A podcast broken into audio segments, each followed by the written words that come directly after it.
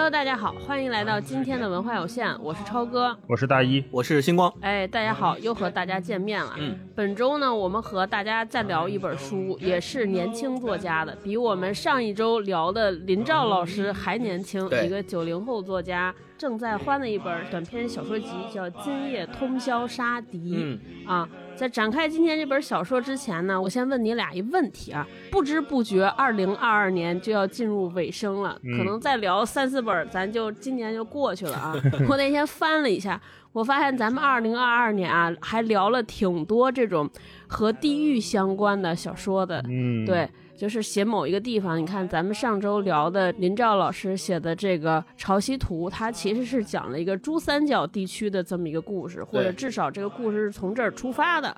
然后我们看二零二二年啊，咱们读过这个张北海先生的《侠隐》，他是写北平的，这是一位三零后作家的这这么一个小说集。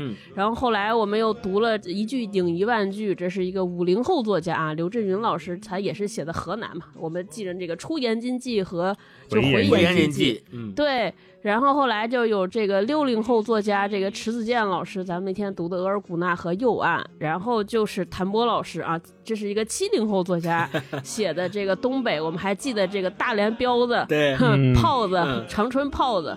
然后甚至咱们去年的时候在结合上，咱们还读了这个小花旦啊、南货店这种偏南方的这个叙事，所以其实综述啊，我们应该是说是在通过很多小说啊，通过很多故事，去到了不同的城市、不同的地区，甚至还有国外，比如米格尔大街了、侯杯啊，是讲东南亚的。嗯，所以我想跟你们俩聊聊，就是我估计你们俩也跟我一样啊，可能如果不干文化有限，也不可能这么密集的。以这么高的频率读这种小说，对吧？而且还是这个不同年龄、不同代际的作家写的不同区域的故事、不同地域的故事。对，所以我想咱们先做个小盘点，我想听听你们俩说，读完这么多小说之后，你们有没有一些这个新的发现或者新的认识、新的感受啊？啊，比如说，是不是发现，哎，这个不同年龄段的人可能对故乡的情感态度不一样哈？或者说，发现这个创作啊和这个出生地之间是不是在母题上有什么关系？就有没有这类型的，哎，一个新的发现？嗯，我一开始读的时候，咱们都走的比较远嘛，比如读东南亚这些，或者读南方，会觉得，哎呀，看他们的文化呀、吃喝呀、异域风情啊，这个是我。特别关注的一个点，然后后来慢慢发现，这些异域风情导致的他们用中文的态度的不同是非常有魅力的。说东南亚的作家，包括林兆写的《潮汐图》啊，这些他们给了我们一个传统中文之外的语言，这个让人感觉非常新鲜。嗯，刚才超哥说这个问题，我刚开始想了很久，这个题对我来说好像。有点难，我不太知道该怎么答，因为不管是额尔古纳河右岸，还是福建、广东沿海，对我来说已经是地理上就是非常陌生的领域了。嗯，再加上有各种各样的文化形态，什么小花旦、南货店都是这样的，就是我会天然带这种看待另一种生活的样貌的姿态进入他们的书。嗯，那张北海写的北京，刘震云写的延津呢？虽然广义上都是我们所在的中原，对吧？都是在这一片。甚至就是在我们生长的城市里，但是它又因为时间拉开了距离。这个距离里面就是有时代的变化，甚至有朝代的变化，就是另外一个不同意义上的陌生。就一个是地理意义的陌生，一个是时间意义上的陌生。嗯，呃，这个让我会觉得，哎，那我如果有这个陌生感的话，我是能去判断这一本书的。可是今天要聊的这本《今夜通宵杀敌》，对我来说，这种陌生感它就没有那么强烈了。嗯，因为像超哥前面说的。啊，郑在欢他是一个九零后作家，他基本上是跟我们同时代长大的，就是我经历过的，他都经历过。那些大事件上，我们没有什么记忆上的区别，我们也没有什么技术上的鸿沟，也都没有，就都用智能手机，都玩网络游戏，都是混网吧长大的一代人。我看的是什么，然后他看的也是什么？那这本书，他好像不能一下子给我一个非常强烈的陌生感。刚开始我是有怀疑的啊，我读的时候我就说，哎，那我在看什么呢？好像我不能把我对这本书的期待放在一个纯纯的我不知道的东西上面。那我如果再往下钻，它好像也给了我另外一个机会，就是好，他不是你那么陌生的人，你还有没有耐心去更仔细的跟他对话？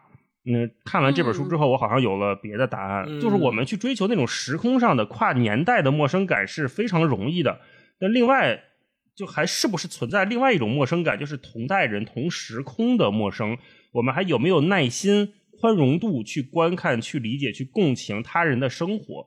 这个同时代的共情，应该是我们在当下，在二零二二年，在这个十一月份、十二月份，所有人都能深切体会、特别需要的一种情感。我觉得借由今天这本《今夜通宵杀敌》这几个字也非常的酷。对，我们可以一起来聊聊什么是同时代的共情。我觉得是这样的。嗯，没错。星光呢？呃，对我特别同意大老师刚刚说的这个观点。超哥提到的，我们之前读过的这些，不管是上了年龄的老前辈作家写的作品，还是离我们有一定的时空距离的作品，其实都是在时间和空间上给了我们一个让我们可以跳脱出来看的跨度。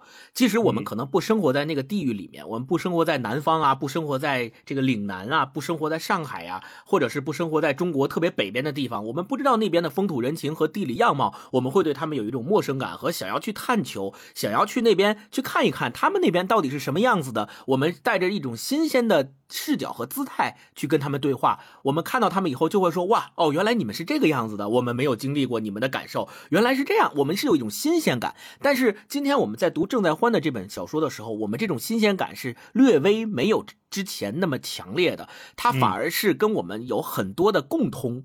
他的成长模式，我们的成长模式可能只是相差在于他是在农村成长起来的，我们是可能是在城市或者小镇成长起来的，只有这一点的差别。但是他接触的东西，我们接触的东西没有太大的差别，都是一样的。我们都接触，甚至于现在的小朋友可能比我们更加先进，他们早就会玩抖音、快手等等这些东西，已经很长久的，或者是更加深入的融入到了现在所谓互联网化的这样的一个浪潮里面。那在这样的情景下，我们读正在。在欢他所写的这个小说，更多的是我觉得是要体会一种感受，这个感受是他们是怎么样感受生活的。嗯嗯嗯，超哥呢？超哥的预期是什么？当你知道是一个来自于河南驻马店的故事集的时候，我先从前面说啊，就是我们读了这么多，就是不同年龄、来自不同地域的写作，而且是以这么高频率和密度。这坦白说，这大概是我长三十年来第一次 这么密集的读短篇小说集啊！以前就是上一次这么高峰的读，还是上高中的某个暑假。对，这暑假其实也不会老读小说嘛，你还得看点别的，看连环画啊什么的。读小说应该就是。对，都在高中课堂上，因为觉得无聊，翻课外书这么看。但是那个时候看，基本上就是看故事，看新鲜嘛。看这个新奇特，哎，觉得怎么好玩，怎么来劲？看这个，但不会带着思考，因为现在要做节目嘛，所以你看的还是更细致一些。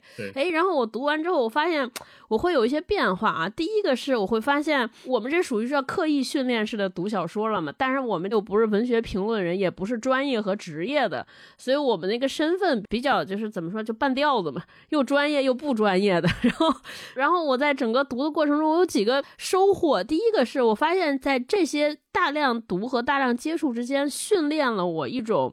就是接触和接纳不同啊，这种多样性的这种视角，就大刚刚大老师说那个词儿，我特别喜欢，就是那种所谓叫同理心。就是其实每一次我们跟随一本小说进入一群人或者一个人的世界，然后这些人可能和我们是完全不一样的。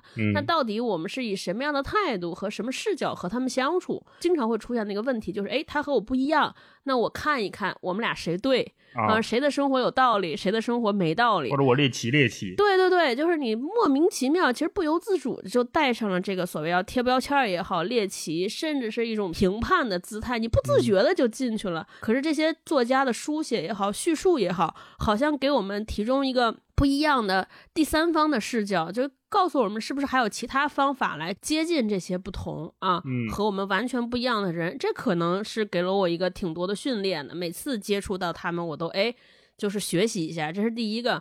我觉得第二个是。作为一个突然间看过那么多小说的人，开始大量的看小说，我好像学到了一些，就是对于小说这个文本或者这种文体有了更多的新的认识啊。我以前就是没琢磨过这个事儿，就这么看完之后，我突然学到了一些，哎，到底怎么读小说，或者读小说读啥？对，以前呢，可能读小说对我来说就是读新故事，读故事，所以这个故事的新奇性啊，包括这个故事的走向，在我来说是第一位的。后来我读了这么多之后，尤其最近读林兆，包括这本《正在花》，我突然间明白了这个所谓叫我们经常讲这个叙事。对，那天说说我们这些人就老爱说一个词儿叫叙事，但啥是叙事，对吧？叙事和讲故事到底有啥不一样？哎，我后来发现说这个叙事它其实，但我可能理解不对啊。但是我自己看来，我发现叙事它其实有那么几个层次，就除了故事之外，他用什么样的口吻，选取什么样的素材，就如何给大家。说故事，对对，就是无论他的快慢、节奏、角度也好，就把他讲述的方法和故事本身结合起来。就才算是叙事，有的时候甚至讲述的方法比故事本身更重要。对，最简单就我们上期读林兆的那本书，你看他的故事，你绵延起来，他其实也没有特多的走向。那他对我们的冲击其实是来自于他讲述的方式，他用一个特别大的青蛙的视角，而不是一个人的视角来给大家讲述。还有就是前半拉是用方言，然后这些语言的声色的一级级的过渡，对吧？就包括今天正在欢，我们也能看到他肯定。都是一样的故事，但是他用不同的维度，有的是直接写对话，对吧？他跟一个人、一个朋友打一电话，好像就把这个事儿讲出来了。还有的是通过回忆，对吧？还有一个是是俩人就完全写了一玄幻故事，说碰上一 鬼，通过跟鬼的 聊天又讲了一故事。所以，哎，你看，通过一次审讯，对对对对，是。所以你看，他就是通过讲故事的多样性，然后。带出来，让我们会发现这些多样性和新奇，这是对我一个启发。第二件事呢，故事无处不在。对对对，你看讲故事，人人都会把这个故事讲的天花乱坠。我相信有很多人，但是不是每个人都是写小说，而且也不是每个人写的小说都能穿越时空、穿越地域，能被我们这么多人讨论和共情。那那它的区别和高下在哪儿？我觉得其实就是所谓叫叙述方式，包括他选取那个角色。这是我第一个学到的，第二个我学到的，我会发现说，我们读的是小说文学，到底和我们看那些网文有啥不同？嗯，尤其是看我们这些跟我们特别熟悉的这些地方啊、人啊，包括时空，我突然发现说，好的故事其实最后被我们记住的是那个人物，对吧？你看，尤其是我们读那本谭博老师那本书，对吧？我们想到是彪子、炮子，还有就是那种鲜活的人物形象，对。也就是说，他所有的讲故事是为了立住一个人物，这个人大概率是虚构的。那他从什么角度来虚构这个人物？其实是把很多的道理和哲理和表达含在里边的。对，有价值观。就以前我一直分不清楚，说我不知道你们俩跟我有没有同样的感受，就是我一直在讲一个尺度。你比如说这个小说里边都是故事，它没有思想性，没有什么表达的，我们读着读着就会，我反正我自己读的就会很厌倦，就觉得我这看了个啥呢，对吧？对，还有一些呢是说。你上来就知道这个人要给你讲道理，来受教育来了。对啊，我为什么读一故事还要受教育？我们也觉得写的不好，大家都说说我们要把这个个人表达还有很多的很多的思想性和故事结合起来，那到底咋结合呢？这是我一直想问一个问题。后来频密的看了这么多之后，我发现就是你到底要讲一个什么样的人？让大家和什么样的人共情，然后共一个什么样的情？对，其实，在这个空间里边，就是把所谓的讲故事和讲道理这个事儿融合程度的高下，对，就在这件事儿上就表达出来。你看，最典型的，我就觉得我们读刘震云老师那本《出言经记》，其实他通篇都在讲道理，对不对？一句顶一万句，连书名其实都是一个道理，但是我们丝毫不感到说教。嗯，包括尔古纳河右岸那个九十岁老奶奶的身影一直在我们头脑中盘旋，但是她好像也没有什么金句能让我们记下来那么宏大的人生哲理，让我们知道。但我们似乎就是觉得被启发和受到醍醐灌顶式的这个教育 啊，其实就是在这些人里边和书写当中。立起来了，然后再回到这个，当然你们俩不是问我们是对这个书有什么期待？给大家说一个故事。我们接触郑在欢，其实是间接受了谭波老师的推荐，就接触这本书是间接被谭波老师推荐的，对吧？谭波老师跟大老师说，这几年给他特别大惊喜的一本小说，就是郑在欢写的上一本是驻马店的伤心故事集。我们说那要读读那个吧。后来我们读着读着说，更想聊聊《今夜通宵杀敌》。哎，觉得这本书好像我们三个更有感觉，然后就聊一这个。所以我对这本书当时读的时候，期待是在于，就是想从他身上找不同。我觉得在今天的生活，尤其你更多上上网，你自己会有一个疑惑。我好像感觉，好像我们每个人过的都是差不多的生活。嗯，就大家聊的是差不多的事儿，对吧？然后消费的差不多的商品，然后刷的无论是实体商品还是精神商品内容，好像都差不多。所以我就在想说，哎，那就是它的地域性也好，它的年龄也好，我们是不是有不同？这是第一个。第二个事儿，我确实是也很好奇，因为他身上有几个标签儿，我也是被这个标签儿吸引。他比如说小镇青年，对吧？城乡结合部，然后还有就是。他是从小没有母亲嘛。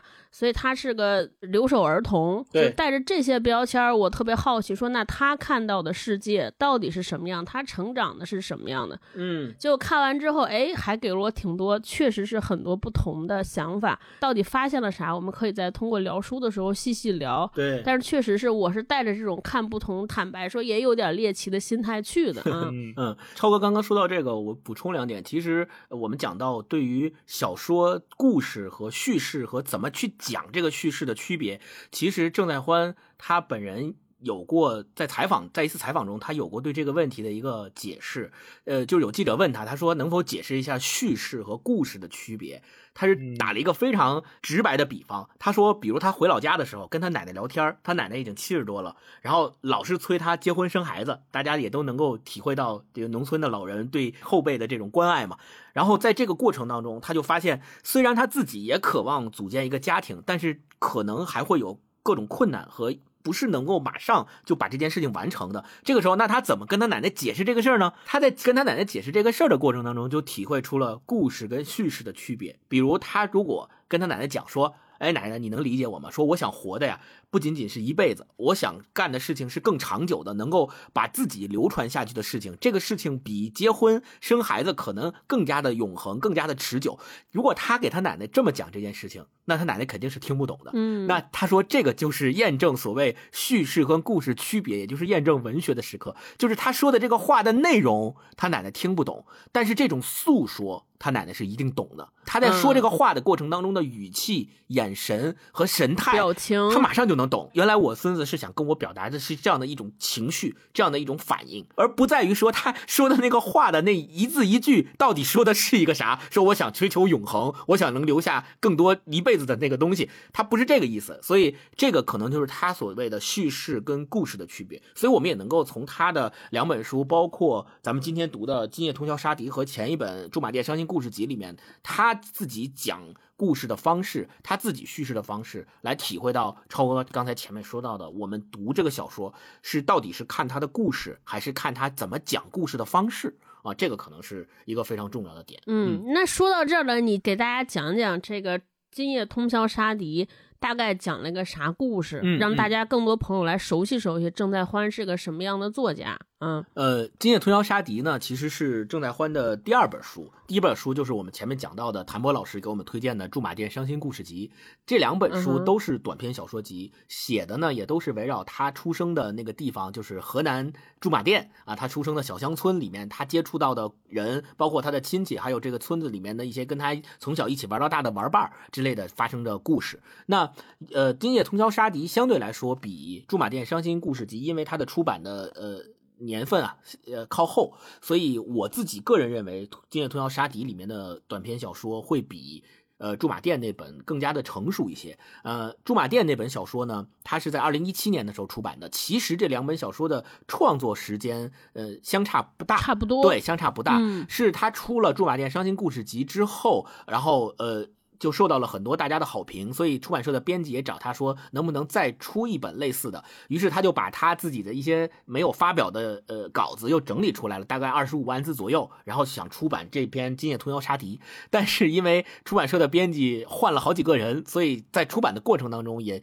经历了一些波折，换了几家出版社，所以直到二零二一年，这本书《今夜通宵杀敌》才正式出版出来。在这中间也经历了一些波折吧。然后，并且在写作这本书的时候，郑在欢自己说过，呃，他当时本来是想写一篇长篇小说的，因为他觉得写长篇小说是能够写完之后一鸣惊人的效果的，所以他想通过写篇长篇小说拿出来给大家看，然后大家啊惊了，有想要这种感觉。但是后来他写着写着就发现写的特别用力，写了十几万字后，发现是文学慢慢慢慢在控制他，而不是他在控制。文学了，后来呢，就在写这篇长篇小说的时候就不是很成功，但是也因此收获了几篇非常好的短篇小说，所以结集出了这本《今夜通宵杀敌》。那这本书一共由十五篇呃小说组成，呃，分为两个部分。第一部分叫《西时少年》，第二部分叫《幽行故事》，分相于是两集。那第一集的内容呢，就包括他的童年的一些故事，还有少年出走到到城镇后对社会的一些观察，然后。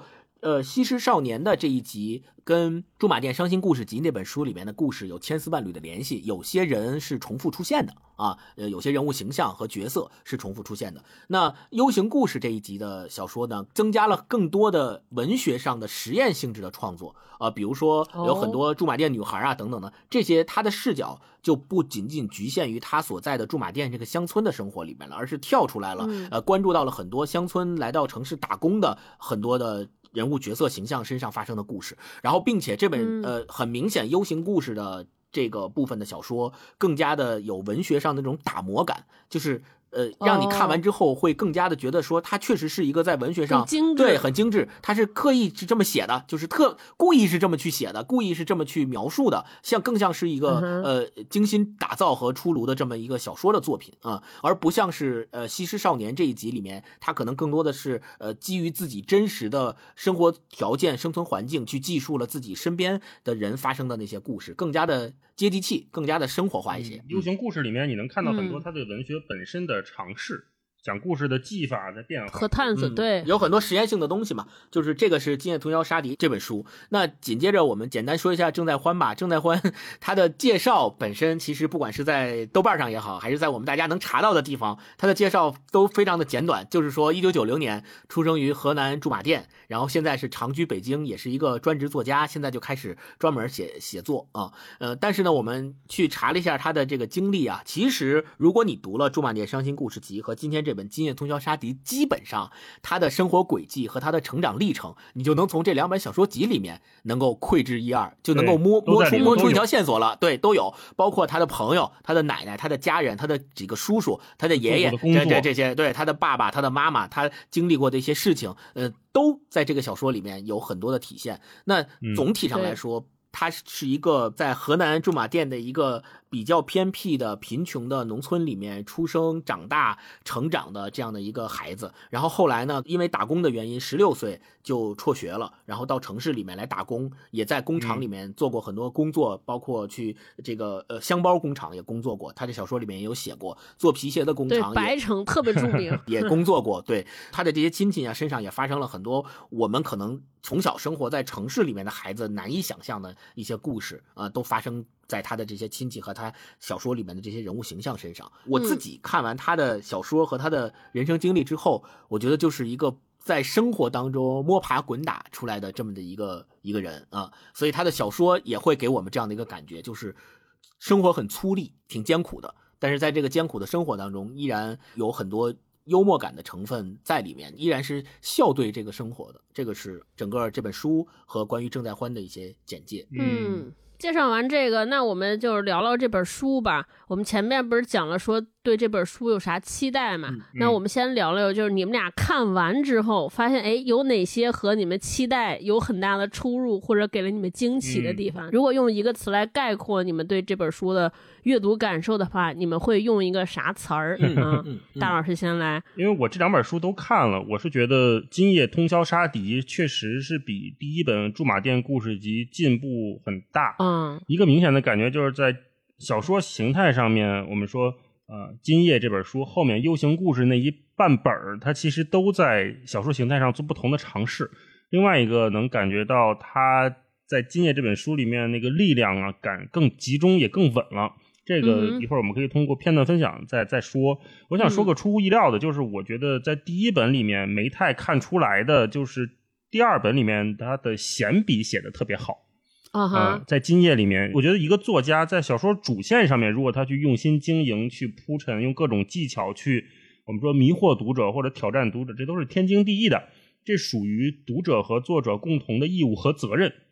但是，一位作家如果他能在我们读者看到一些并不重要的地方，敢于或者有能力所致的轻松的荡开一笔再收回来，那个潇洒的劲儿是更显功力和态度的。在《今夜》这本书里面，好几个故事的一些小零星的地方，我看到的这种闪光点让我非常的动心。当然，这就涉及到怎么定义闲笔的这个看法。就是我个人的判断标准，就是如果作者不写这个，会不会影响主线推进？呃，比如说主角的性格、主角曾经的遭遇，如果不写就塑造不出来人物。那作者把这部分写好，这不叫闲笔，这叫应该写的东西啊。如果是把一个配角没那么重要的人，也能寥寥几笔的画出来，写清楚，甚至再多写那么一点点恰到好处的地方，那就是很有魅力的了啊。像。这本书里面应该就是第一篇，呃，卖零食的老头张国典的儿子张良，我不知道你记不记得？呃，对，张国典是这篇小说的主角。我先不跟大家剧透，大家简单讲一下，是一个卖零食在学校门口卖零食的老头他为什么一直卖零食，而且郁郁不得志？是因为他儿子挪用公款，畏罪潜逃。其实，如果我们把这个故事写在这儿，其实可以了。不写他儿子可以，对吧？对他儿子离开他了，畏罪潜逃了，是一个不法分子。这件事情已经足够对我们的主人公产生很大的冲击了。但是郑载欢没停，就是他继续写说，那张良就是这个主角的儿子，张良留了妻子和孩子在家。写在这儿其实也可以停了，说哦，那你这个老父亲，你还得照顾这个儿媳妇，照顾孙子，是吧？那你肯定生活很辛苦。对，没完，他还接着写说。张良留了一栋没完工的房子，小楼建到一半刚建好二层，没钱，这个拖欠工钱，施工队跑了。结果你说那句话大概是怎么说？就是呃，本应该是全村最好看的一座房子，结果变成了一个人人都去的公共厕所，因为它离着村口的那个公路特别近，所以所有尿急屎急的人都去他那拉一泡撒一泡。嗯，我就看到这个房子的这个闲笔的时候，我就啪眼前一亮，我说哎。这是作家的功力，这个是他那个潇洒的地方啊！你说这个房子如果不写，影不影响张国典卖零食最后被抓或者怎么着的？不影响，完全不影响。影不影响张国典失忆？完全不影响。但是他就通过这一点点小房子，通过一个很漂亮的，把一个最漂亮的房子，最后活生生的过成了一个公共厕所，这件事情写在这儿了。而且我们也都见识过这样的房子。有的时候我们出去旅行，就我特别爱去那种拍废墟嘛，看到哪个房子荒了，我就想过去看一眼。但有的时候你进去之后，真的没法下脚。哎呦，就是小说里写的那个样子，公共厕所的窜。对，而且像这种闲篇儿，这种闲笔不止一个地方。你看最后一篇收庄稼里面也有，就他讲收庄稼。我们都知道河南是农业大省，我们先不管驻马店，或者说他写的这片地方是不是盛产芝麻，这个没那么重要。那为什么最后一篇写收庄稼写的是收芝麻，而且收芝麻跟这个田地里发现了一个当地人的一个尸体，有没有必然关系？你为什么要写收芝麻？如果你写收庄稼，能不能行？死人的尸体还会继续恶臭，对吧？还会继续的埋的很浅，一个兔子钻进去，这个都不影响。为什么是芝麻？就是小啊，就是容易漏啊，就是你忙活了这一年之后，其实你落不下什么大东西。嗯。这种小细节在《今夜通宵杀敌》里面，如果我们作为读者认真的去读的话，我们能发现很多很多很漂亮的闲笔。这个是我非常佩服他，觉得他进步的地方啊。然后另外一个，呃，我还没太想好怎么描述，就是他这本书呈现出来那种整体感。书里面的作为叙事者的我，或者说作为某个主角李青，李青经常出现在整个各种故事里面，他们跟驻马店的关系到底是什么？然后我这种感觉可能是我们读刘震云同样是写河南，跟那种大中原是完全不同的感受。一句顶一万句，很明显一个出延津记，一个回延津记，非常明确的告诉我们在作者的潜意识里面，这片土地、这片地方你是离不开的。啊，我们读米格尔街也是这样的。我看也有评价说这本书像中国的米格尔街。对，我不知道郑在华老师看到这个评价会不会高兴？呃，我觉得这个挺有意思的一个对比，就是其实不是这本书像中国的米格尔街。而是当今中国的每一条街都已经成了米格尔街。对，如果还没有听我们那集的朋友，可以回去听一下。就是我们读书，一方面是在找镜子，然后在照镜子，同时我们在阅读文学，文学也在阅读我们。我们读出来什么，聊出来什么，不一定是作者心头想的，那个已经跟作者无关了。对，都是我们套上去的，对吧？刚才开头都说，超哥也说，为什么我们现在读文学，读这么多短篇小说集，读出来这么多东西？我们看到的东西，有的是我们想看的，有的是我们找寻的，有的是我们不想看但不得不看到的。对，嗯，这两年我们做节目聊这些书，我的感觉尤其明显，尤其是今年更明显。这些书里面，包括《今夜通宵杀敌》这本书里面，就写两件事儿：要么是离不开地儿，要么就是做不成事儿。你说是不是？呃，这也可能是大家会说读《今夜通宵杀敌》或者读《米格尔街》会有类似的感受。为什么我们在同一个时空里面，一个在河南驻马店的一个。我们说一个留守儿童成长起来的作家和伟大的文学作家奈保尔隔空相遇了。那这到底是为什么？为什么生活这么糟糕，每个人却只能兴高采烈的活着？我们最擅长的变成了阴阳怪气和苦中作乐，以及更深刻的理解了奈保尔和卡夫卡。这就是我们现在这个时代我们在面临的东西。你看这小说里面他写的这些人，我们稍作总结就能发现。在学校门口卖过期零食的老头儿啊，看到尸体晚上不敢上厕所的害怕的小孩儿，卡在小卖部墙洞里的小偷舅舅，呃，然后什么相约一起自杀但是自杀未遂唯一幸存下来的少年等等等等，你看这些人没有一个事儿，没有一件事儿他们干成的，小到上厕所丢自行车，大到遭遇霸凌自杀未遂，其实整个他写出来的就是我们所有人的日常生活呀，就是我们日常的常态啊啊，所以。想明白这件事之后，我就更喜欢这本书了。我觉得《今夜通宵杀敌》，嗯，作者写什么已经不重要了，重要的是读者从这本书里面通过照镜子一样东西照出来，我们看到的是什么。对我特别同意大老师那个话，就是他说这个照镜子。包括小说也在读我们，其实通俗点来讲是啥意思？就说同样看的书，可能咱二零一八年和二零一九年看感觉完全不一样，对吧？嗯嗯，对，没错。其实我我读这个小说的一个最大的感受，用一个词来形容，就是鲜活残酷。这俩词儿啊，这一个词儿，鲜活的残酷。它的残酷性在于，我们明明知道。小说里面描写的这些人物角色和形象，他们身上发生的这些故事，就是那么真实的发生在我们身边，我们所生活的每一个角落。也许我们看得见，也许我们不知道看不见，但是通过这本小说，我们知道了它真实的存在和发生过。但是我们对此毫无办法。而小说里边的这些人物，他们自己对自己的命运和对自己的生活也毫无办法。你说这里边，刚才大一提到了被那个。晚上偷东西去小卖部偷东西被货架倒下来压住的那个三舅，嗯。你说那个三舅他的父亲就是我的爷爷，给他安排了非常好的工作，然后他不做，然后他他在这个工作里面又瞎搞，然后丢掉工作之后又只能每天呢就是呃出去胡混啊，出去赌钱，出去喝酒，那你说？他是因为我沉溺在他这种生活里面无法自拔，但是我们看说，我们每一个人都都可以指责他说，哎，这个人是一个不上进的人，是一个扶不上墙的人。但是我们再回过头来去看看那些指责他的这个人，这些人他们的生活又好能好到哪儿去呢？对吧？如果我们说我们可怜一个人，或者说我们用我们自己的生活标准去审视那些我们认为他们活得不好，他们不够上进，他们不够努力，他们被生活困住了那些人，那超哥跟大一也提到了我们。我们在说这个话的时候，我们应该知道有那么一面镜子，在我们说别人的时候，也同时在照着我们自己。我们有没有资格去说别人？尤其是在当下这个时代，在当下我们身边出现了这么多事情的情况下，我们更能够对这件事情有更深刻的体会。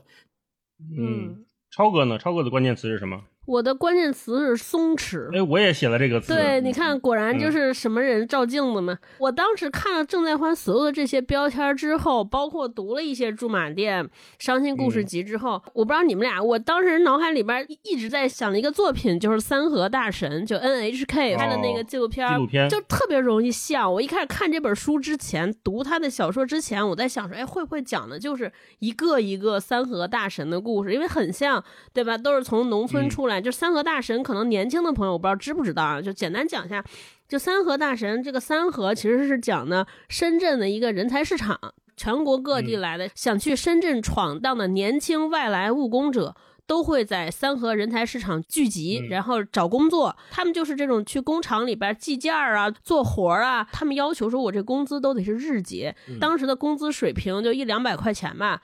那我有了这一两百块钱呢，我就去旁边这网吧通宵啊，或者干嘛的。大概就是说，工作一天休三天，等到把这些钱都挥霍完了之后。再出来工作，对，所以当时三和大神从社会学层面上，就是给大家留下了一个特别重的命题，就是这个，所以叫新一代外来务工人员的出路是哪儿？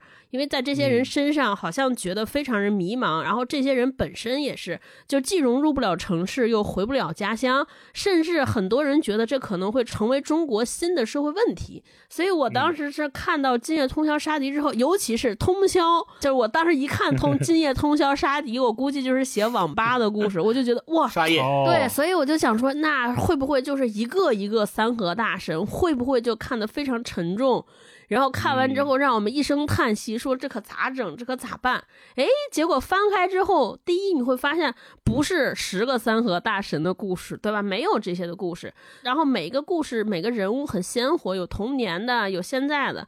第二个事情就是大老师说的那个，有很多闲笔，这个闲笔其实铸造了整个讲述故事风格的轻松和愉悦，就没有那么苦大仇深，没有人那种没有那种说我让扒开我的伤痕，让你们看看我怎么办。嗯，也没有那种诉说啊，就是这种完全没有，他就是很轻巧的讲一个个故事，很有趣。我觉得第三个是确实让我对新一代的这些人和新一代的问题有了一个不同的视角。我觉得在今天特别容易犯下的一个错误，还不如过去呢，因为过去可能网络通讯没有发达，可能我们对于河南、对于驻马店就是不了解，完全没听说过，对吧？但是今天我们就是很有可能其实不熟悉，但是这些网络上的只言片语让我们觉得我们似乎对这些人很了解，似乎对这个地儿很熟悉。对我觉得这个是更麻烦的。你觉得你好像了解他们，特知道，但是你发现哎就是不同。确实是打开这本书之后，我觉得就佐证了一个看法，就是我们真的是不了解，能让我们有很大的谦卑之心啊。嗯，大老师，嗯，我写了两个词，一个是松弛，一个是黑色幽默。超哥说了松弛，我就说说黑色幽默。呃，顺着我前面说的那个情绪下来，就是我们怎么面对这个干啥啥不成的事实啊？对，我们还能怎么活？这片土地上的人还能干嘛？他是不是注定就要一辈子玩那个撞墙的游戏，然后最后被卡在洞里？我们都知道，最近撞墙也都是变成了一个不太能提的猪撞墙，对吧？不太能提。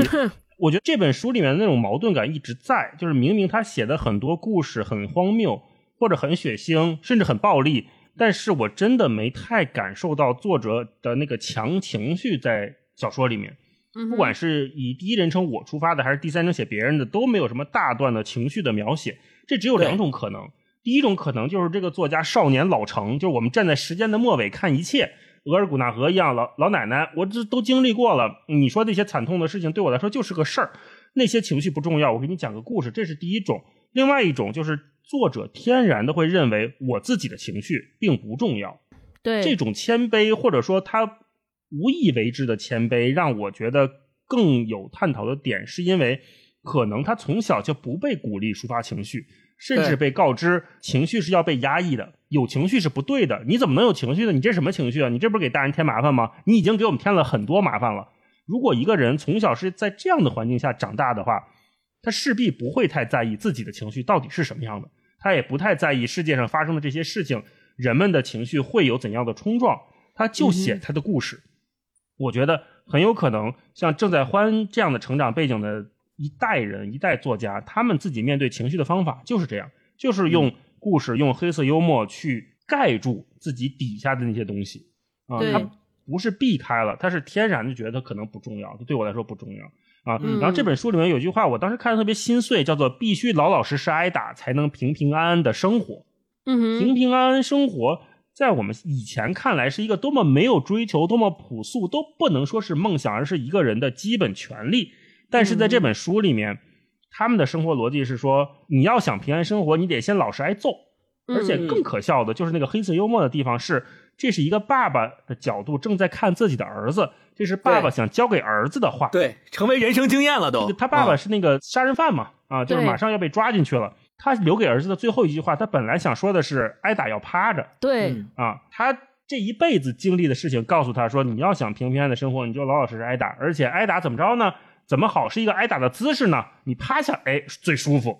对，这保护好脸，这个太黑色幽默了，我就不给大家剧透了。一会儿回头大家呃可以自己看书看一看。嗯，正在欢的这本《今夜通宵杀敌》，整本书里面都充满了这种不屑一顾的，充满对生活的嘲讽、愚弄、不在意。啊，然而他又用他这种特别潇洒的松弛感，给所有的故事刷上了黑色的幽默，这就是我看这本书的感觉。对，借着这个黑色幽默，我想多说一句，其实我刚才大一老师提出了一个非常非常有意义的问题，就是说现在生活已经是这个样子了，我们所看到的小说里面的人物，他们的生活也都是这个样子，好像真的是不能够反抗，没有任何办法了，怎么办？这个时候我们还能怎么办？那我觉得郑在欢他可能回答了这个问题，就是。用黑色幽默的方式和态度去面对和对待这一切，可以用嘲笑，我们可以用嘲讽的方式去记住他，去记录他们。然后我觉得这个可能是唯一最后剩到最后我们唯一能够应对他的方式。嗯嗯，好呗，那我们就进入分享环节，就是大家说说就自己最喜欢书里的故事和章节。嗯嗯，星星光，你先来吧，你最喜欢哪个故事？哦，我最喜欢的故事啊，其实喜欢的故事非常多。我特别喜欢的就是呃前面那个《西施少年》里面找一篇吧，《西施少年》里面我其实最喜欢呃这个世界有鬼那个故事。啊，很短，但是很很精致。然后 U 型故事里面，我其实呃最喜欢的就是还记得那个故事吗？我最喜欢那一篇，啊啊啊！就是他打电话跟他的少少年好友啊讲故事。对，我先分享一下那个这个世界有鬼吧，就是呃嗯它的前面那部分，嗯，这个世界有鬼这个故事讲的是什么呢？就是大家说的这个网吧里发生的，呃，他们一起去网吧，然后结果呢，呃，玩完了之后说，哎，我们一起真的不知道该干什么了，我们相约一起自杀，三个少少年一起相约自杀，但是在这个自杀的过程当中，呃，就发生了一连串的故事，导致最后三个人里面两个人，呃，是完成了这个自杀的举动，有一个人自杀未遂，也就是我们这篇故事的主角，然后他是用自杀未遂之后。他写下了这篇文章，但是这个文章的精彩之处就在于他峰回路转，在最后一个章节你会发现，其实这是一个虚构的故事，就是他们三个人还是在网吧里面在玩儿然后这个主角出来以后叫他们出去吃饭。其实整篇文章的故事都是这个主角在网吧里面自己打下来、敲下来的一篇小说啊。对这个时候你会发现这个故事的一个峰回路转感是非常的有意思的，而且嗯它本身这个故事的章节是分 A B A B A B 是这么写的，所以你会发现每一个 A 和每一个 B 又组成了一个小的章节，这个每一个小的章节又组成了整篇文章，是非常奇妙的。那我想分享的一段就是这里面的第二个呃 A，他讲到说李青和刘毅走到滨河公园，张辉已经等在那里了。他站在那片满是狗屎的草坪上，看着李青和刘毅朝他走来。他神情茫然，空空地望着远处，似乎游在梦中。他丢了工作和丹玉之后，就变成了这样。丹玉是他的女朋友，他一直想攒钱和丹玉开一个饭馆。现在他钱还没有攒够，就丢了工作和丹玉。开饭馆的想法变得不切实际且毫无意义。他笔直地站在那儿，身后大花坛里没有一朵花在开，花坛的石阶上散落着果皮和纸屑，几只苍蝇在他周围飞来飞去。他们找了一块干净的地方坐下，天已经黑了，他们只能借助于路灯的光才能够看清楚彼此的脸。张辉看着公园外的广告牌，那是一幅巨大的电影海报，上面是几个露大腿的女星。张辉说过一些龌龊的想法，他最大的愿望就是睡睡这些明星。他把这句话反复说了很久。李青和刘毅两个处男很是鄙视，说他有单欲了还想女明星。现在他不再提这个美好的愿景，对二人说：“咱们得商量商量怎么死。”你看，就是这一段是一个非常巨大的反差，反差就在于这三个想要去死的年轻人找了一个都没人去的花坛，那个花坛满是狗屎，然后草坪上也没人打理，满是苍蝇。他们三个人在那儿坐下来，看到城市里巨大的霓虹灯的广告牌上面露着大腿的女明星，然后他们就想起了之前还曾经意淫过这些女明星，但是现在他们是一个什么样的境地呢？就是他们三个人要商量下一步怎么去死。我觉得这种巨大的落差感啊，像他们三个人这种来到城市可能打工，就像超哥刚才说的三河大神，那他们在城市里面是处于一个什么样的位置和地位？他们怎么样去安放他们在城市里面的位置？他们觉得他们属不属于这个城市？他们能否在城市里面有一片安身之地、安心之地？我觉得这个是这篇文章最大的张力的体现。那这个文章的最后，他们三个人相约自杀，喝了农药，但是其中有一个人。呃，可能求生的欲望还在，于是他就打了这个报警电话，把他救了。但是这个文章的最后一个章节，我们也可以看到他是这么写的：就我刚刚说的，发现其实是一个虚构的故事。最后一章节跟他篇文章的第一第一章第一节是一模一样的。你看，他这篇文章的第一节是写逍遥网吧是李青最喜欢的地方，最后一节逍遥网吧是我最喜欢的地方。第一节就像他小时候喜欢家乡那条奔流不息的大河一样。最后一节就像小时候喜欢家乡那条奔流不息的大河一样，你看它的第一节和最后一节是互相呼应的，实际上是人称有一个转换，从之前的第三人称变成了现在的第一人称。然后最后他说：“我转过头，僵硬的脖子嘎巴嘎巴发出响声，旁边的两个家伙还在游戏里浴血奋战。辉哥，刘毅，我们去吃饭吧。吃什么？猪头肉。我率先走出门，刘毅不情愿地跟出来。小多今天的裙子挺漂亮。刘毅眨巴着眼对我说：“我没有停下来，也没想折回去看一看。”我们走进蚱蜢街的夜晚，瞬间被热浪淹没。对，就最后这一个这一节，其实讲述的就是他们没有真正的想要去自杀。你看到这儿，可能你心里还有一点点安慰，说：“哦，原来这三个一直融不进城市生活的年轻人，他们还有机会继续生生存着。”我觉得这个是这篇文章我非常喜欢的一点。嗯嗯，大老师来一个。好，那我就分享第一篇吧。开头三句话，节奏感就非常好。海里蹦这一篇叫海里蹦，海里蹦呢是一个零食，反正我是没吃过啊，我不知道这个是虚构的还是真的有海里蹦这个零食。如果听到这儿的朋友跟我们说一说啊，如果我也没吃过，有印象的话，看样子像是个膨化食品。对，开头这三句尽显功力。三句话，第一句海里蹦是一种零食，第二句张国典是一个老头儿，第三句张国典卖海里蹦。嗯，接下来跟大家分享这个开篇啊。嗯，那时候我们还小，小到浑身上下搜不出一毛钱。张国典的零食摊儿就在学校大门边儿一张破布上堆满了花花绿绿的小袋子，诱惑着所有贫穷的眼睛。我们叫得上来的每一种零食的名字，但不一定都吃过。有些新鲜产品只有富家子弟才会尝试，如果卖得不好，很快就会下架，再也没机会见到。我们都是奶奶带大的孩子，有点钱不容易，只敢买最热门的那几种。我们知道哪些东西好吃，但不知道哪些不好吃。作为这一堆零食的拥有者，张国典，他简直是我们眼中的富豪。虽然他穿的比谁都寒酸。学校里一共有四家卖东西的，两家是老师，分别在大门两边的厢房。两家地摊儿就是张国典和宝山，他们分别把住校门一侧。宝山是个年轻人，不怎么说话。不像张国典，一有人就开始招来生意。嗯啊，后面说到张国典彻底垮掉之前，我想先讲两件同样糟糕，但糟糕到没把他击垮的事儿。第一件是什么，我就不说了。第二件就是刚才我说他儿子的这个事儿。嗯，咱们来看看张国典的儿子啊。击中张国典的第二件事儿跟他儿子有关。他只有一个儿子，他为他骄傲。张国典培养儿子上了大专，为了交学费，他卖掉了从青年时代就开始养的牛。他养了二十年，一共换过四头。第一头是他从野外的桥洞里捡回来的，那是一条刚出生不久的小母牛，不知道为何会被遗弃在这里。也许他自己跑出来的，也许是小偷暂且把它藏在了那儿。他走在桥上，突然内急，下桥去解决时，发现了那头牛。直到现在，他还感谢那泡屎。他相信这一切都是天意。那是他这辈子心跳最快的一次，他激动的连屎都不敢拉，匆忙着赶牛回家。这头牛很健康，第三年就受孕生下一头小牛。他把小牛养得足够大，然后卖掉。第七年，他卖掉了那头老牛，他把女儿养大，以此类推，每隔五六年，他就卖掉一头老的，养大一头小的。那么多年，他已经习惯了有牛相伴，习惯了储存草料、清理牛粪。张良入学那年，张良就是他儿子啊，他卖掉了那头牛和一些粮食。张良从他手里接过钱，说：“等我挣了钱，一定帮你把牛买回来。”后来他学成归来，参加工作，娶妻生子，一步步到乡里做会计，直到因为挪用公款跑了路。张国典不但没见到牛，连儿子也跟着不见了。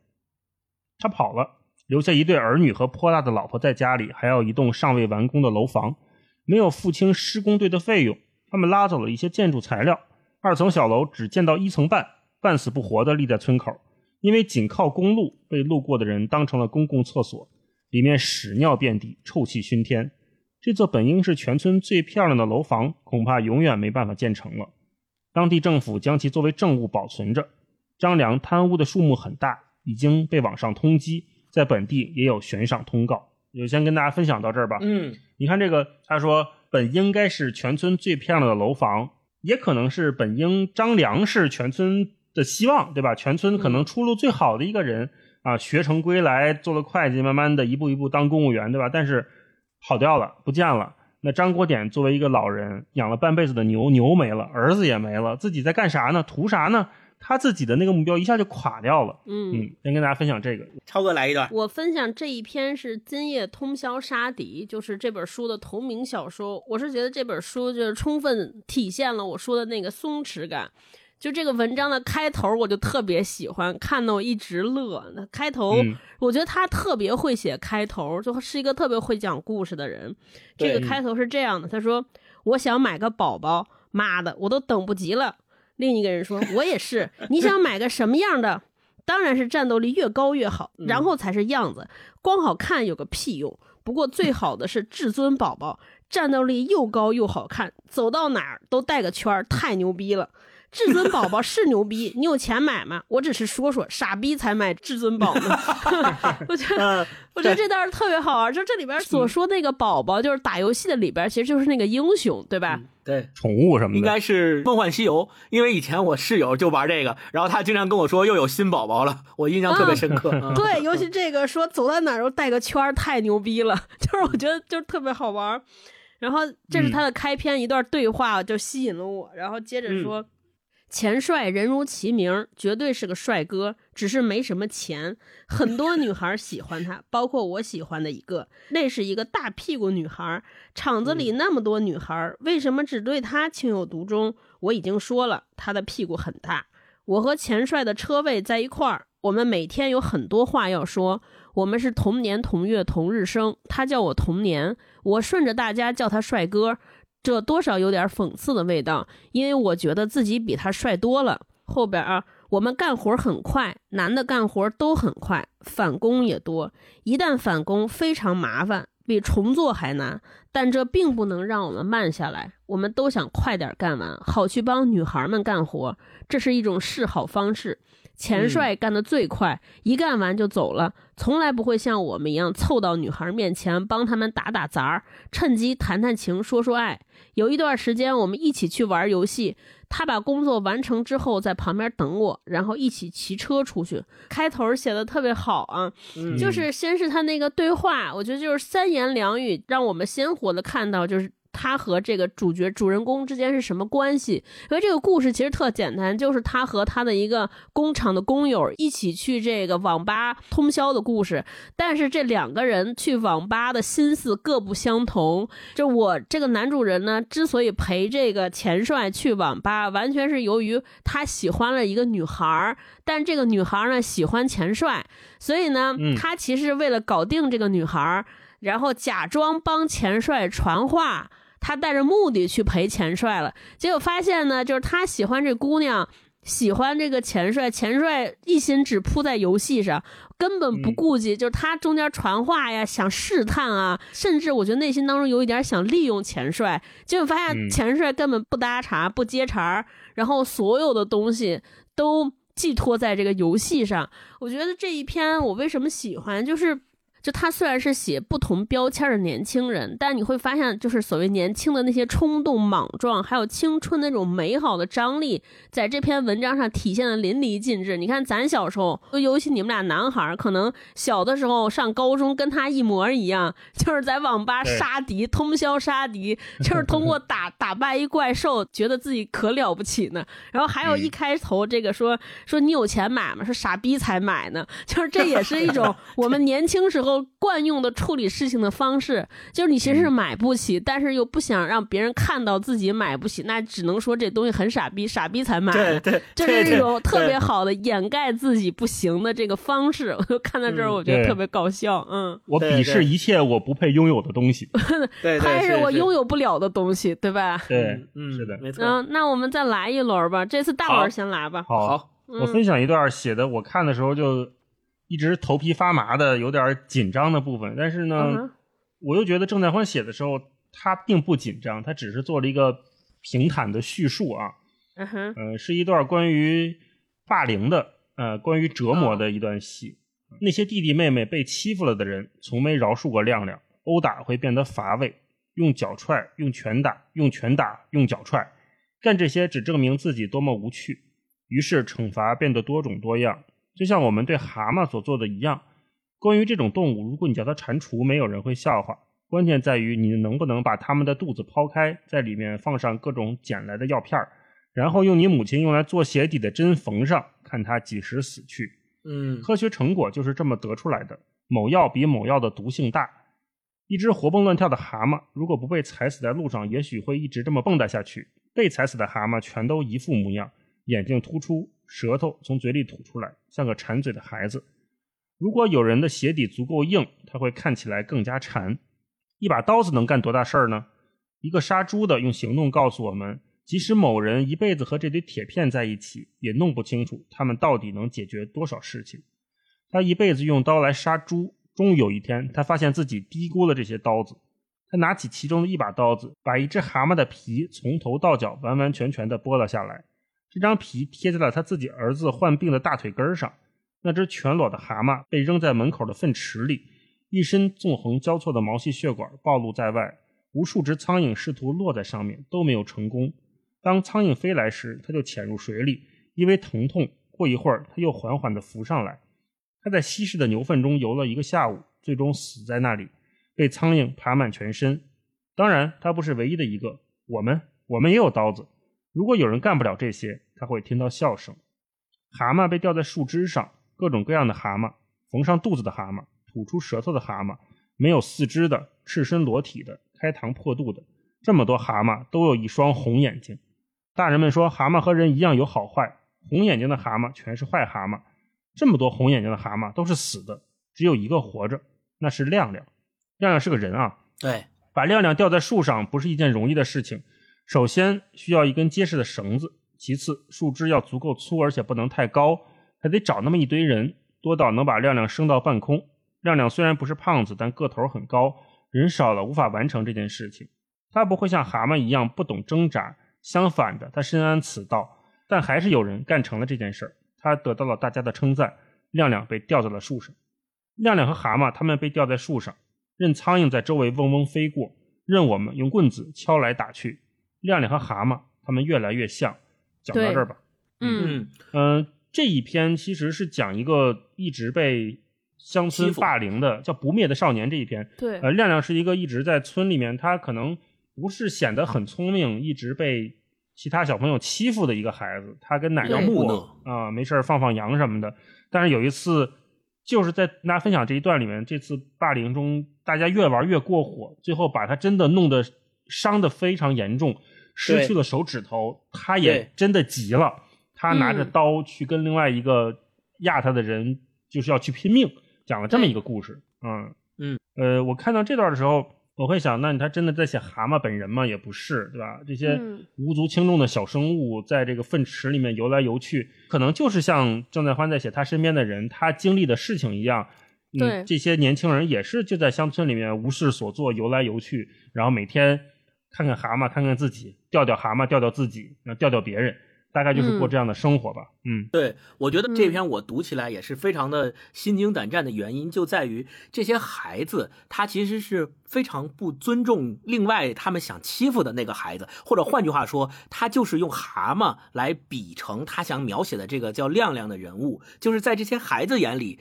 亮亮跟那个蛤蟆可能是一样的存在，就是随便可以拿过来玩随便可以开膛破肚啊。咱们说打引号，都是不重要的生命，对，都是不重要的。干脆就没把亮亮当成是跟我们一样的人来看待，就是我可以随便的逗你，我可以随便的欺负你，反正你也不反抗，你也呃逆来顺受，那我就随便欺负你，对吧？所以我觉得这个其实是我看的更加胆战心惊的部分，就是这些孩子他们的想法和。他们内心深处的不把人当人的这件事儿，这可能就是乡村生活的常态，是我们现在生活的常态啊。因为他们可能就是这么被对待长大的。对，我来再分享一段吧。我这一段就呃暂时先不分享《今夜通宵杀敌》里面，我想分享他的第一本书《驻马店伤心故事集》里面的一篇文章，我非常喜欢，就是捡粪的那那一篇。我不知道你们有没有印象？对，扒滩还是八堆？对，这个非常好那一篇。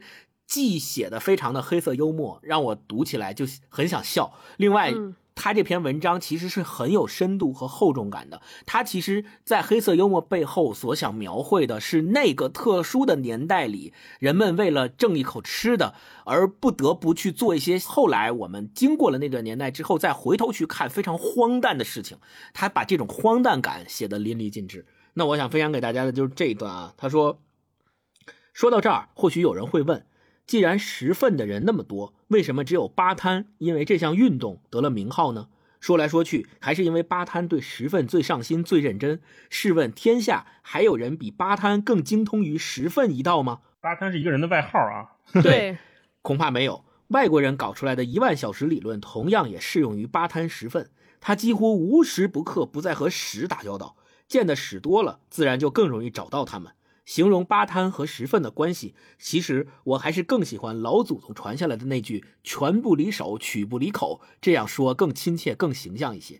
然后紧接着下面就写了一个他的爷爷跟八贪一起为了抢一坨粪，大家争这坨粪到底是谁发现的发生的故事，这真的是黑色幽默到极致。他说，爷爷还给我讲过另一件事儿，有一天。他在十份的路上和巴滩狭路相逢，相互看过对方的收获之后，他们并肩而行，随意闲聊。爷爷自知在十份上远远不如巴滩，如果和他一路，恐怕沿途的屎都要被他一个人尽收囊下。短短数百米，巴滩已经捡了好几泡鸟屎，耳目之刁钻非一般人所能敌。你根本想象不到的地方，对他来说都能有史迹可循。虽然鸟屎不算什么，但爷爷也暗自着急，不甘落于人后。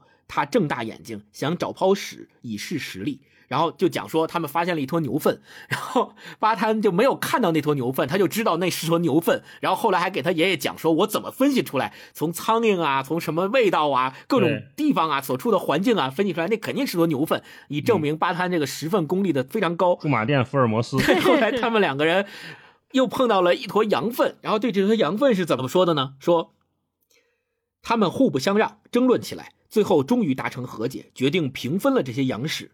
羊蜡的屎是最奇特的，不是呈坨状的，而是一颗颗像珠子一样。巴滩很喜欢羊屎，称之为黑珍珠。羊屎既不臭，又便于保存，肥力也好。这样的屎最适合进贡给城里人，让他们用来种花。遇到这等好屎，巴滩自然爱不释手。但爷爷怎么也没想到他会如此认真，真的下了手。商议好一人一半后，爷爷正准备用铁锨把屎分成两份儿巴滩立即拦住了他，慢着，你这样怎么能分清楚？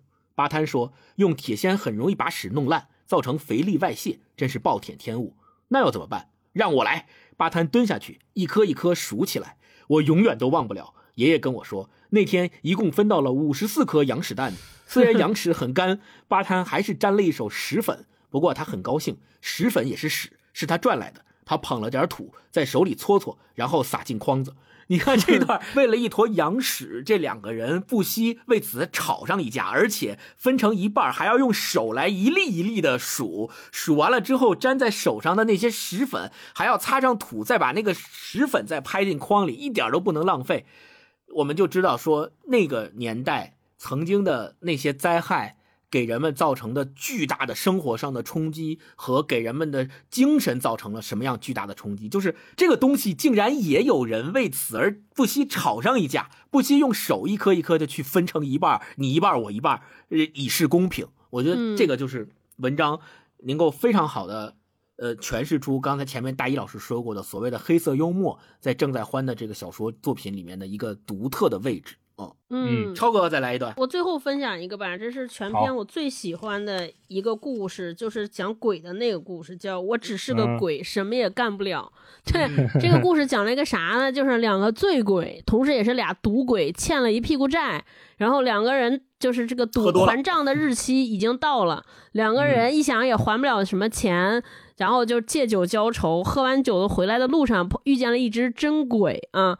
就是我觉得这个小说对于我来说，我最大的惊喜在于哪儿？就是以前我们说到鬼都伶牙俐齿的，对吧？我们都觉得鬼很害怕。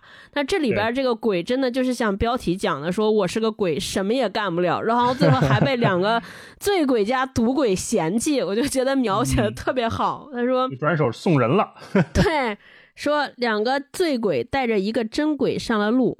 醉鬼的酒醒的差不多了，他们把真鬼夹在中间，在漆黑的乡土道上蹒跚而行。一路上，他们都在盘问真鬼有什么本事，除了样子比较可怕之外。真鬼说自己只是个鬼，什么都干不了。无意中，他显露出一招绝技，他可以变得完全透明，隐没在空气中。隐身术，三十六叫道：“这一招厉害。”三十六是个人啊。就是所有鬼都会这个。鬼说：“我们死来就是这样，谁也看不见。我修炼了七年，才让自己被人看见。也许 你这一招帮得上我们？二百说，二百也是一个人。他说，既然你可以隐身，那就大模大样走进十一家。十一也是一个人，就是他们欠钱那个债主。他说，你就大模大样走进十一家，把他的钱全偷出来。对呀，对呀。三十六叫道：“我怎么没想到？”他拍了拍鬼抱在怀里的脑袋，就像拍进空气里，什么感觉都没有。别再说自己没用了，你都不知道自己的用处有多大。我真的没用。鬼说：“我能抓住的只有这根绳子，再多的钱放在我眼前都没有用，我抓不住也拿不动。人间的一切对我们来说都太重了，一张钞票就像一座铁塔，我连让它动一下都不行。”两个醉鬼失望至极，对真鬼一下子丧失了兴趣。你真的很没用。三十六岁：“是的。”鬼说：“我只是一个鬼。”这段儿，对我觉得就写的又幽默又诙谐又无力，而且放在这里你不觉得它突兀？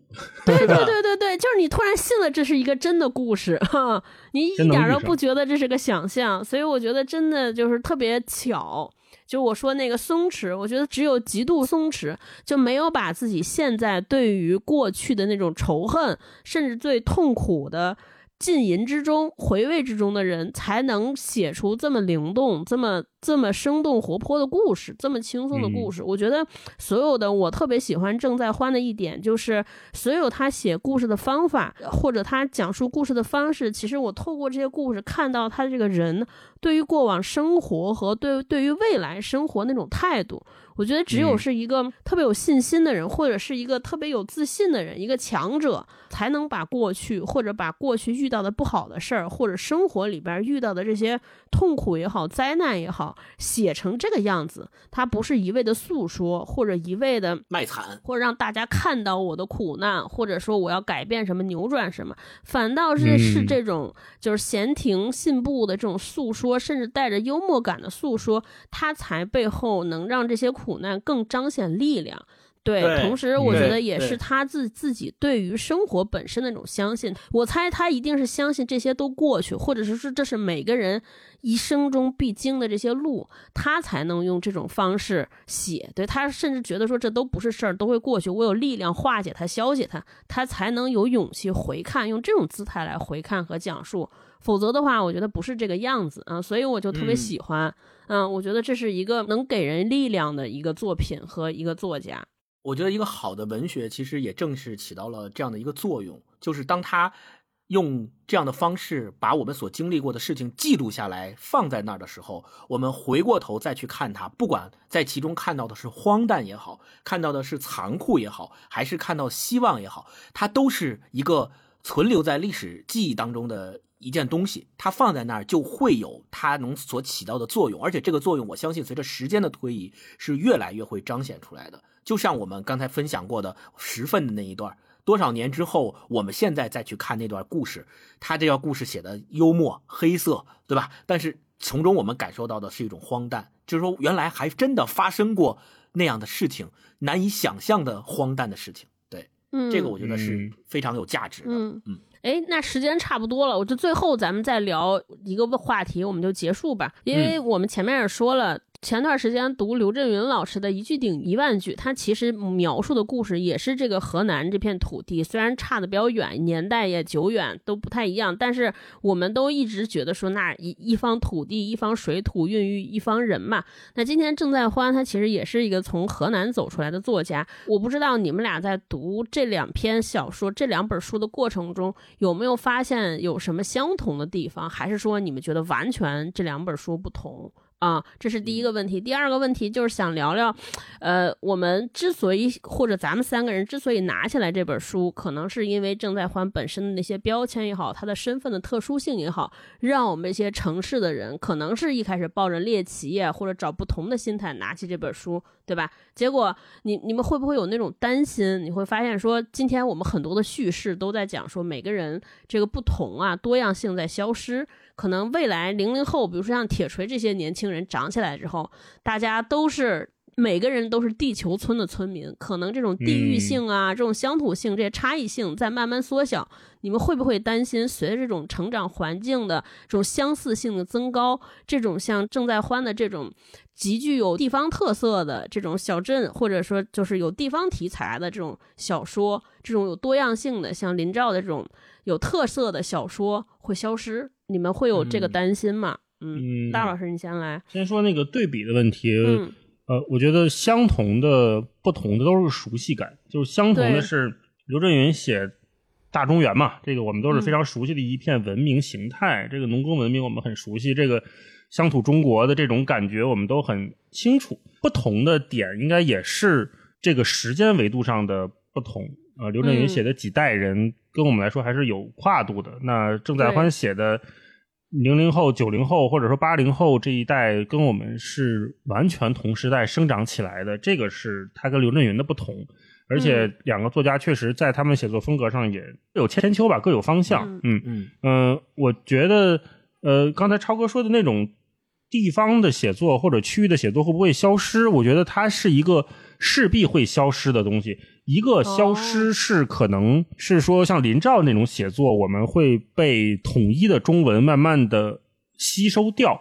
另外一个消失是说，当一个东西慢慢的成为主流之后，我们不再能可能清晰的意识到它，这是两种消失的状态。一个是它越来越大，一个是它越来越小。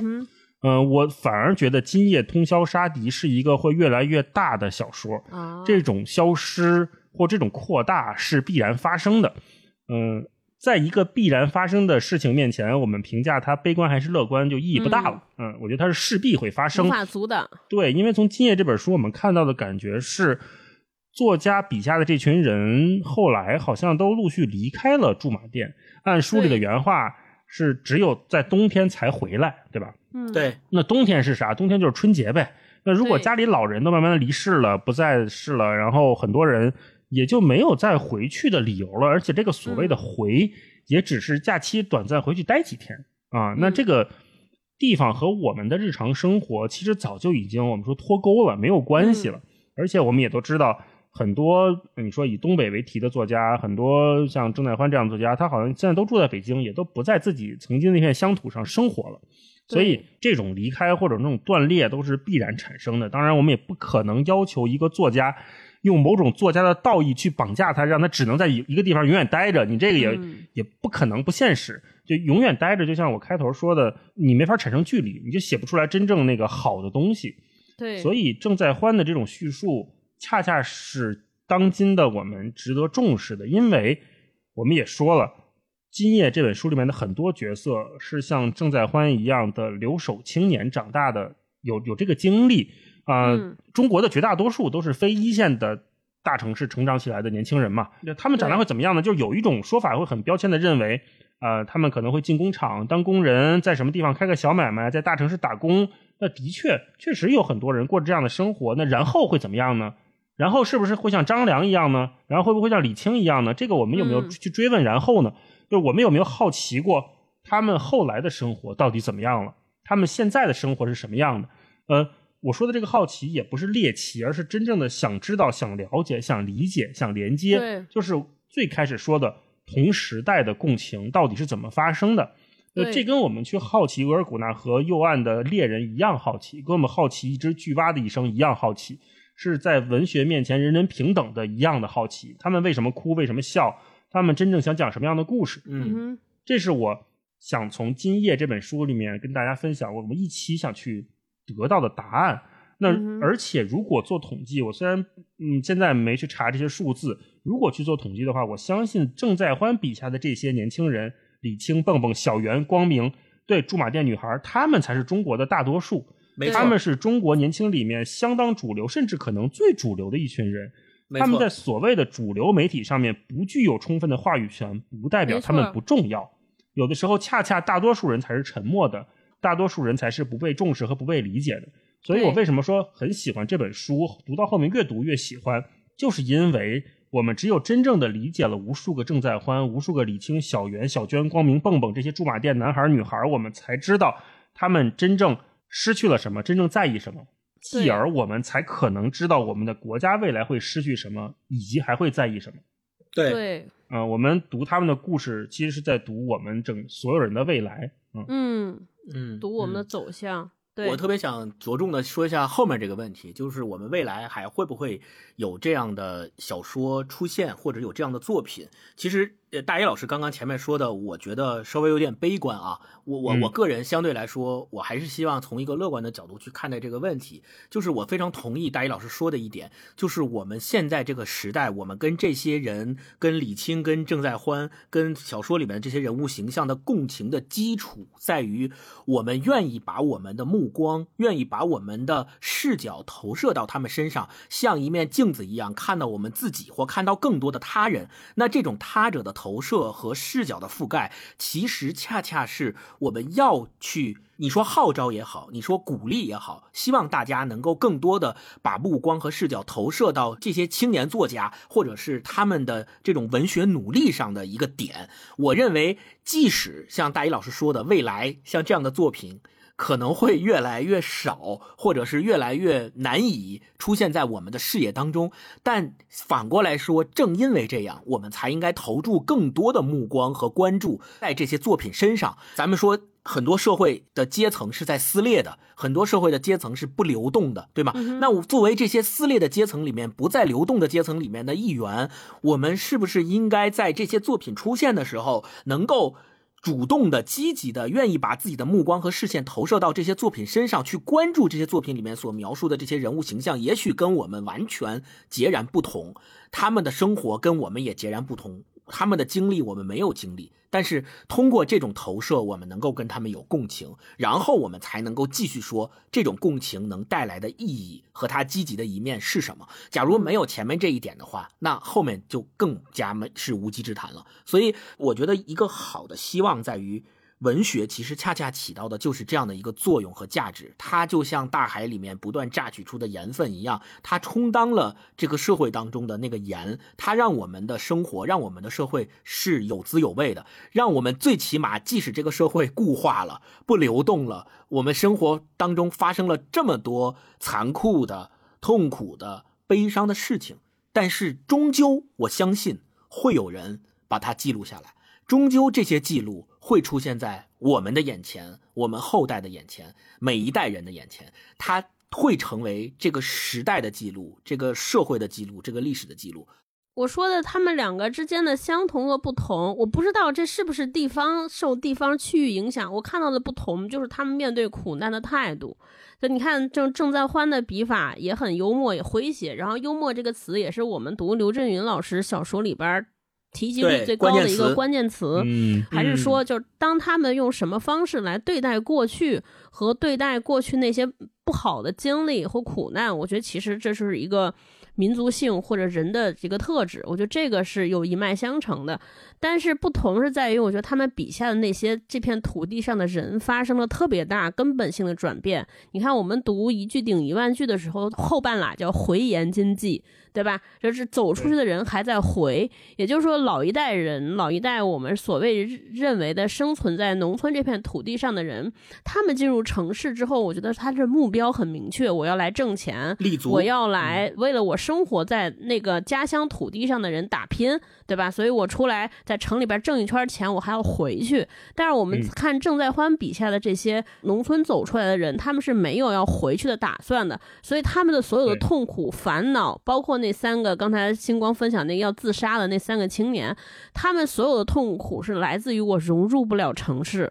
我不想回家，我融入不了城市。我以为城市会有梦想，结果梦碎了，所以让我很不适、很难过、挣扎。那我觉得这是整个特别大的不同。我不知道，就是。今天有多少人来到大城市之后会有相同的思想和面貌？包括我们前面讲三河大神，你会发现大家也都有这种痛苦。这些从那儿来的人，他们认为城市生活就是好的，大城市就是他们那个生存排序上面最高的那个等级，对吧？他们把在大城市生活或融入城市人的生活变成一个标准和为之奋斗了。我觉得这个在我看来是。更悲观的，就是我们明明知道说这些人的生活，或者正在欢他们这些经历的生活，可能是今天中国大多数人的主流生活常态。对，这是常态。但是你会发现，这些人却认为这个城市的生活那一小撮这些那些叙事才是更值得过的生活。我觉得这个在我心中是觉得更难过和玩味的。也就是说，每个人对于自己当下的生活不满意、不满足，要追求那个相就是同质化很高的城市的那种生活。那在这种之下，所有人都为着那个特别窄小、特别单一的目标来行进。大家都对现有的生活保持着不满，或者对自己的土地、自己生活的家园没有眷恋和没有喜欢。我觉得这个其实是。挺值得我们关注的啊，所以我其实还挺喜欢郑在欢的写作的，至少他把过去包括《吸食少年》，它里边很多乡村残酷和残忍的东西剖析出来，但是是用一种。被大家更接受或者更喜欢的方式，我觉得就是讲故事，就是你你的故事讲的讨人喜欢，才会让大家愿意回头看，愿意回头思考啊。所以我觉得这个可能我更悲观的就是，大家已经对我们过去熟悉的生活都在抛弃，都在厌倦，然后大家都在追索一种东西。你说那东西适合我们吗？没有人会想适不适合这个问题，但是好像觉得大多数人都在追求那个，我也追求那个，就是，我觉得这个是更令人担忧的啊。嗯，没错，嗯，没错。而且我想在最后说一点，就是我在看这本书的时候，我常常想到的就是郑在欢在小说里面所描述的这些人物形象，浮现在我脑海里面的那一系列的，咱们说有点标签化的代表，可能就是富士康。哦，所以，我我想说的就是，借着超哥的那个说法，我们每一个生活在城市里面的，像我们现在的这种生活环境下，我在公司里面工作呀，我可能是一个大家所说的白领的这种工作，那我其实我的视角和我的环境所限，我可能很不会去关心到富士康的那些员工们他们的现状和他们的环境、他们的出身、他们的成长史，我是很难去关注得到的。但是正是因为郑在欢他写了这样的一本书。我通过这样的文学接触到了这部分人所代表的那部分生活，那我才会去关注到这些事情。所以我想说的是，大家如果在这个时代觉得非常的无力，或者说有很多事情做不做不了，不知道该做什么的时候，我们最起码最起码还可以用关注的方式，或者是用文学的方式去进入到他们的生活当中，跟他们共情啊！我觉得这个是最重要的基础。嗯，我觉得今天的悲哀是在于大家就是觉得富士康的生活就是不好的生活，就是一提到说，哎，小镇人进富士康，大家就说，哎呀，同情这些人可怎么办啊？但其实我想说的是，我们怎么才能让大家觉得富士康的生活它只是一种生活而已？大家不要对这个富士康的生活抱有高或者下的这种评论或者同情。这就是我今天想聊的这个事儿。我觉得郑在欢他就是没把那个富士康的生活写的那么苦，那么不堪。是的，是的。呃，对对对，至少让年轻人觉得富士康的生活。可能也值得向往啊，那那也是一种生活方式，但不能只有一种生活，不能只有城市里边这种进大厂，只有这一种，我觉得这个才是特麻烦的事儿啊。对我更想说的是，我的点落在于说，其实我们要知道。富士康的成千上万的日常生活，他们的成长经历和历程，他们所接触到的那些故事，才是更广大的，可能更主流的。只是他们的声音没有出来而已。没错，没错。而而是说被另外的那部分可能人数不多，但是更主流的声音所覆盖掉了。这个时候，我们可以通过文学的方式，可以通过各种各样的关注的方式，去让他们的声音，让我们知道还有这样庞大的沉默的群体在那里。我觉得这个是更重要的意义所在。然后，这个节目的最后，我特别想说，咱们今天读的这本《今夜通宵杀敌》，实际上郑在欢在这本书出版之前，他一直想用的另外一个名字叫《少年不死》。他自己说，他的这本书里边的所有的短篇小说，都是他在那个二十二十五六岁的年华写下的元气之作。他认为到后来，他三他今年九零年出生的嘛，已经三十二岁了。他觉得他后面写的这些小说啊。就没有像今天我们读过的这本书里面的小说一样那么有元气，所以我们也借着这这个少年不死，或者说这篇短篇小说集里边所蕴含的这些元气吧，我们也希望大家能够在生活当中感受到这样的元气，然后加油吧！啊，那不死，让我们都成为不死的少年。行，那今天就跟大家聊到这儿，欢迎大家在留言区跟我们聊聊，如果你恰巧读过这本书，跟我们聊聊你读这些故事的感受。嗯，我们会在评论区选出五位朋友，送出。今夜通宵杀敌的纸质书一本啊，希望大家喜欢。这个名字我太喜欢。大家也可以在留言区跟我们聊聊，就是你的家乡或者你小时候让你印象深刻那些人和事儿，那些有趣的事儿，让我们在留言区看看这些每个地方每个家乡生活的有趣和好玩和多样和不同。嗯，好呗。好，嗯，那今天就先到这儿。对，祝大家本周开心，拜拜。Times are getting hard, boys. Money's getting scarce. Times don't get no better, boys. Gonna leave this place. Take my true love by her hand, lead her through the town. Say goodbye to everyone, goodbye to everyone. Had a job a year ago had a little home. Now I've got no place to go. Guess I'll have to roam. Take my true love by her hand, lead her through the town. Say goodbye to everyone, goodbye to